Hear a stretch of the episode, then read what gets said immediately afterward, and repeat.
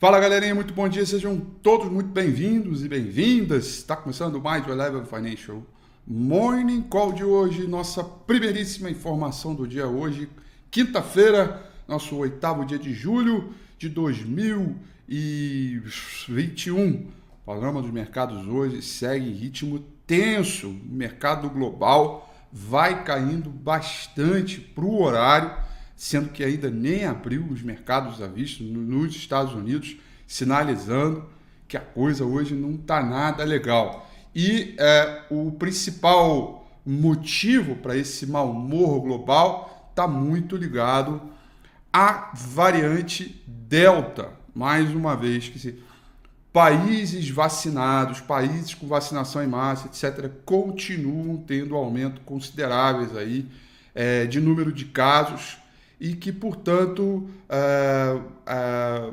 colocou aí a discussão de que se essas vacinas que aí estão é, é serão suficientes para combater a variante Delta. E aí, nestes ambientes de incerteza, o investidor prefere ir para a zona de segurança. Ásia e Oceania fecharam, é, Ásia Pacífico fecharam feio aí, Tóquio fechou em queda de 0,88%, Hong Kong em queda de 2,89% e o principal índice na China, o Shanghai Composite, fechou em queda de 0,79%. Destaque hoje, sem sombra de dúvida, são os treasuries americanos, o yield de 10 anos vai caindo 3,18%, o de 30 anos vai caindo 2,95%. O petróleo é o que menos cai é, em função das últimas quedas, então ele já estava um pouco à frente aí do movimento. Petróleo do tipo Brent vai caindo 0,31, WTI caindo 0,47. Mas, se você olhar aí o principal contrato futuro do S&P 500, esse aí que é uma boa referência para a abertura de hoje, vai caindo 1,35%. É uma queda bem expressiva para o horário, essa queda aí do S&P 500. Há pouco estava caindo 1,27, 22, é, quando eu acordei estava caindo 1,45 e tá ali, né? É, um, um, mais de 1,20 já é algo para a gente... É, o suficiente para eu escrever no meu Twitter hoje de manhã, né? Mais cedo, melhor dizendo. Eu falei, ó, oh, pedrada lá fora, tá? Pedrada também no principal contrato futuro do, do, do minério de ferro, uh, cotado lá em Dalian, com vencimento para setembro desse ano. Cotação em dólar, fechou em queda, anota aí, depois de quatro dias seguidos de alta. Hoje o contrato futuro fechou, do minério de ferro, fechou com queda de 4,80%. É, por cento, tá? Tudo isso depois que a China sinalizou mais um esforço em ajudar as empresas a lidar com a alta dos preços das commodities e o país seguiu em frente com seus esforços para reduzir as emissões da indústria é, do aço. Mercado hoje completamente aí avesso ao risco. O índice dólar, o dólar index também vai caindo, tá? É, o dólar index nesse momento caindo 0,23%. Até o Bitcoin está caindo. Né? Então tá tudo caindo hoje. É, a única coisa que sobe aí são os bonds americanos em função da queda dos treasuries, tá? É, o índice VIX, aquele que é o índice de volatilidade, né? É, vai caindo, vai subindo, melhor dizendo, né? O, o, o, índice que mede a volatilidade das opções do S&P 500, o índice VIX sobe 26,60%, tá? É, tudo isso para mostrar é, que duas coisas, né? A pandemia não foi vencida, né? É, é, a disparidade crescente na Covid em alguns países, principalmente do mundo emergente, acaba é, deixando aí os países mais pobres, né, mais exposto é, a esses surtos de cepas, né, mais infecciosas. Esse caso da variante Delta, eu comentei no domingo com o Rafito passado, né? Passado, não foi passado, acho que foi retrasado. Eu não me lembro qual foi, mas eu falei, galera, eu não sou especialista em, em Covid, eu não sou infectologista, eu não sou isso, aquilo, mas é, variante Delta, para mim, é algo que a gente tem que deixar no cantinho do monitor, algo que a gente tem que o tempo todo dar uma monitorada, né? E hoje está pegando para valer, tá? Hoje está pegando aí. E aí, por um lado, mostra que o Banco Central americano estava certo, né? Porque o Banco Central americano falou, ah, é, as incertezas continuam, né? É, por isso eu não vou reduzir é, o programa de estímulo, porque as incertezas continuam. É, foi essa cara aí, né, do, do, do, é, é, do mercado, tá bom? Então a gente vê aí o mundo inteiro trabalhando no terreno negativo. Olha, das commodities, eu vejo aqui o cobre subindo, é, níquel subindo e vergalhão do aço subindo. Ah, o ouro também sobe, o ouro também está subindo. Já o minério de ferro caiu, o alumínio cai, prata também é, vai caindo um pouco menos, mas também é, é, é, é, é vai caindo. O petróleo ainda fica incerto diante dessa disputa entre a Arábia Saudita e os Emirados Árabes. Né? Esse impasse sobre a produção deve deixar o mercado ainda mais estressado em agosto. e se aumentar essa, essa tensão pode vir aí uma guerra de preços, o que no quadro geral não é muito positivo, tá? É, e aí fica aí um pouco é, nesse nível é, é, é de mercado. Vamos para a Europa aqui, ó, que está tudo na mínima nesse momento, tá? Londres caindo 1,88%, Paris caindo 2,37%, o principal índice em Frankfurt, na Alemanha, caindo 1,90% e 1%. Tudo trabalhando aí no terreno negativo. Pedrada hoje, galera. Respira, que hoje vamos abrir pesado, né? É, é aquela coisa, né? A gente vai dormir de um jeito, quando acorda, vê tudo despencando, caindo.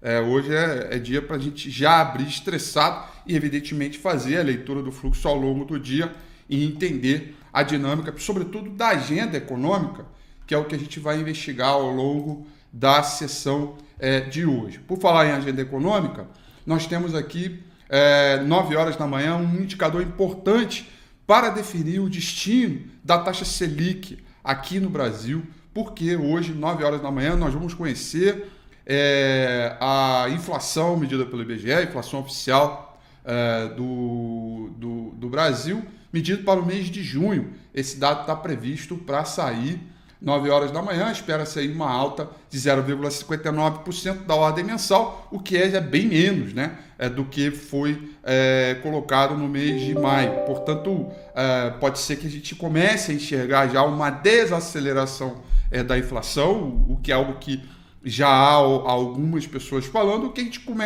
e se isso acontecer, a gente ancora um pouco mais de expectativa relacionada é, à taxa Selic, tá? É, e aí você pode mudar um pouco aí a dinâmica é, do mercado.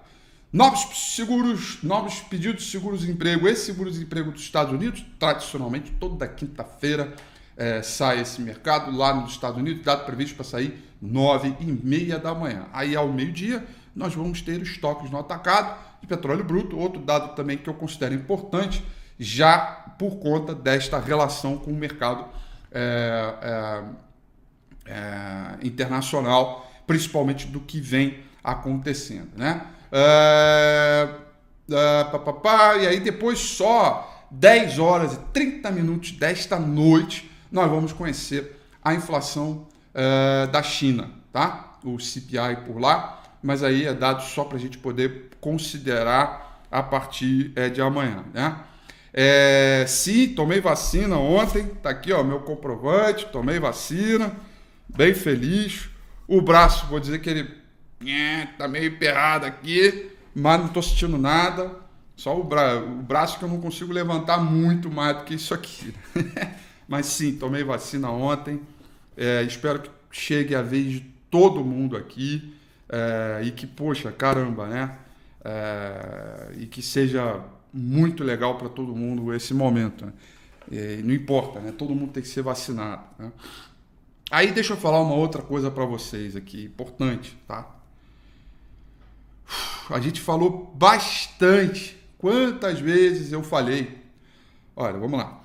Quantas vezes eu falei no domingo com a FI que era importante a gente ter um dinheirinho lá fora para você procurar um pouco mais de proteção sobre o seu portfólio aqui, né? E aí chega o dia, né?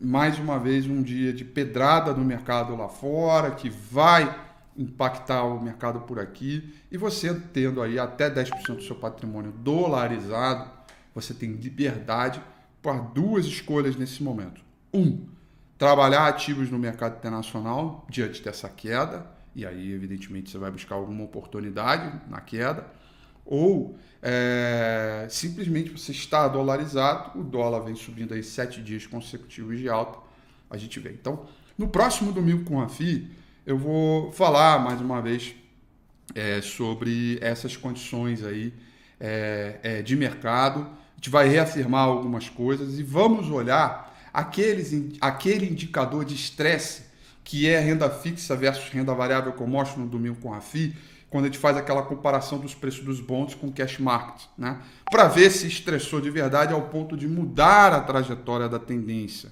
tá? É, esse é um ponto, né? E, evidentemente, a gente vai olhar o mercado para ver, porque.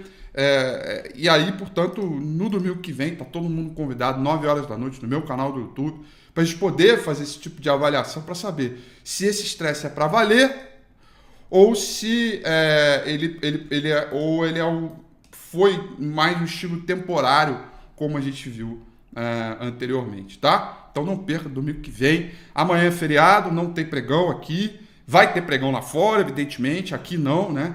Para quem não sabe, amanhã é feriado aqui na cidade de São Paulo, portanto não haverá pregão.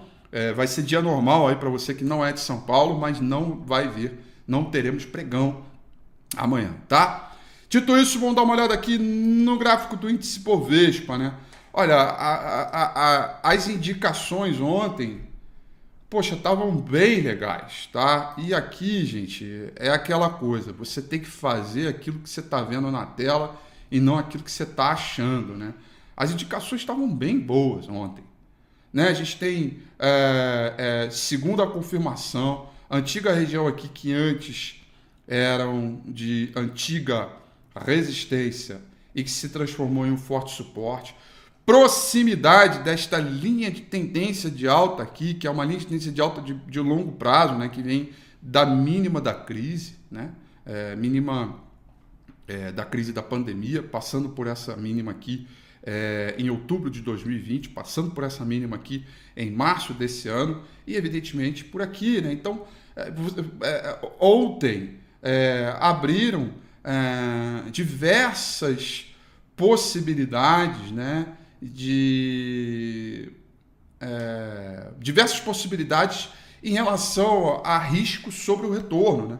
porque muita coisa próxima do suporte, muita próxima que já vinha caindo muito forte antes mesmo do Ibovespa cair, e papéis com bons fundamentos, papéis que já vai olhando a temporada de resultado que está vindo aí referente ao segundo trimestre, é, é, e, e, e, uma rotação setorial, né? Porque, mais uma vez, por exemplo, o setor imobiliário, isso é outra coisa que eu vou mostrar no domingo com a FI, ele se distanciou dos demais é, é, índices, né? Do, do, do, do a, se distanciou mais dos demais setores do mercado. Então, era algo que a gente necessariamente precisaria ver. Tá? Então, eu vou mostrar esse gráfico também no domingo que vem, para a gente poder ter um, ficar antenado do que é, é, é do que fazer. Então, é, tá aqui, né? As indicações de ontem, é, ainda mais engolfando, né? É, eram bem boas. E hoje o mercado segue na expectativa de querer anular, né? O índice VIX, o índice VIX não, o EWZ até onde eu olhei, ele estava caindo 1,90%, quase 2%. Então, se te olhar aqui quase 2%, o mercado vai de novo testar essa mínima de novo testar a região de forte suporte entre 125 e 100 até os 124.100 pontos. E aí a gente vai ver mais uma vez se vamos ter sinais de fundo aqui ou não. Porque se perde essa linha de tendência de alta aqui, a gente compromete a tendência de alta de longo prazo. Tá? E aí pode abrir espaço para uma correção mais profunda, procurando 116 mil pontos. Não é o meu cenário base até o momento. Né? Cenário base ainda é de um cenário de correção para fazer um fundo voltar a subir, seguir zigue-zagueando. Evidentemente, nós não somos um país isolado do resto do mundo. Né? É, a gente também tem tudo a ver. E aí, outra coisa também que é importante é estar é tá relacionada à questão local, risco político, né? a CPI. Ontem teve voz de prisão. Uh, embora eu não ache que isso vá afetar diretamente o mercado, mas é um componente para estressar a turma que já está estressado com o mercado internacional. Tá?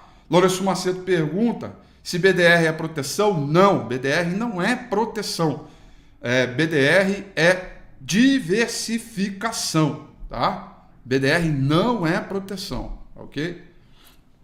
É, é diversificação. É, é, uma forma de se proteger diversificando. Né?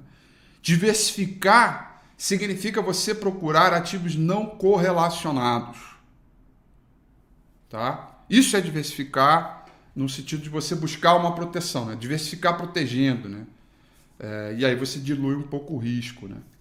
Agora, não, não, não é. Você vai cair a Tesla, é, vai cair a Apple, né? É, e esse BDR, então você ainda tem um componente porque você está comprando em real. Né?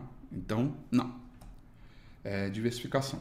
É, então, turma, pedrada hoje, tá? Vamos avaliar. É, ontem, puta, cara, eu, é, ontem eu abri diversas operações de swing trade. Todas essas operações que eu abri de swing trade, em função da formação de fundo, em função do fluxo, tudo isso era por conta da relação de risco sobre o retorno. O stop curto para ganhar muito. Né? Se você olhar, é, todos eles com stop bem curto, né? Então, diante desse cenário de volatilidade, pode ser que é, vá sacudir a roseira hoje. E se tiver que cumprir esses stops, vamos cumprir, tá? A gente topa e depois compra mais barato. É, segue a, a, a, estratégia, só não pode ficar virando torcedor nesse mercado que vive o seu próprio pragmatismo. No quadro geral, é o mais do mesmo. Faça o simples, ajuste o tamanho de posição e suba teu stop à medida que o mercado for evoluindo a teu favor. Tá bom? Galera, mais uma vez, feriado lá fora e, portanto, é, não perca o domingo com a FI para a gente poder ficar super antenado aí o que vem por aí pela frente. É, bom feriado, bom final de semana, te espero no próximo domingo e respira. Pedrada hoje. Um grande abraço, bom dia e até domingo. Tchau.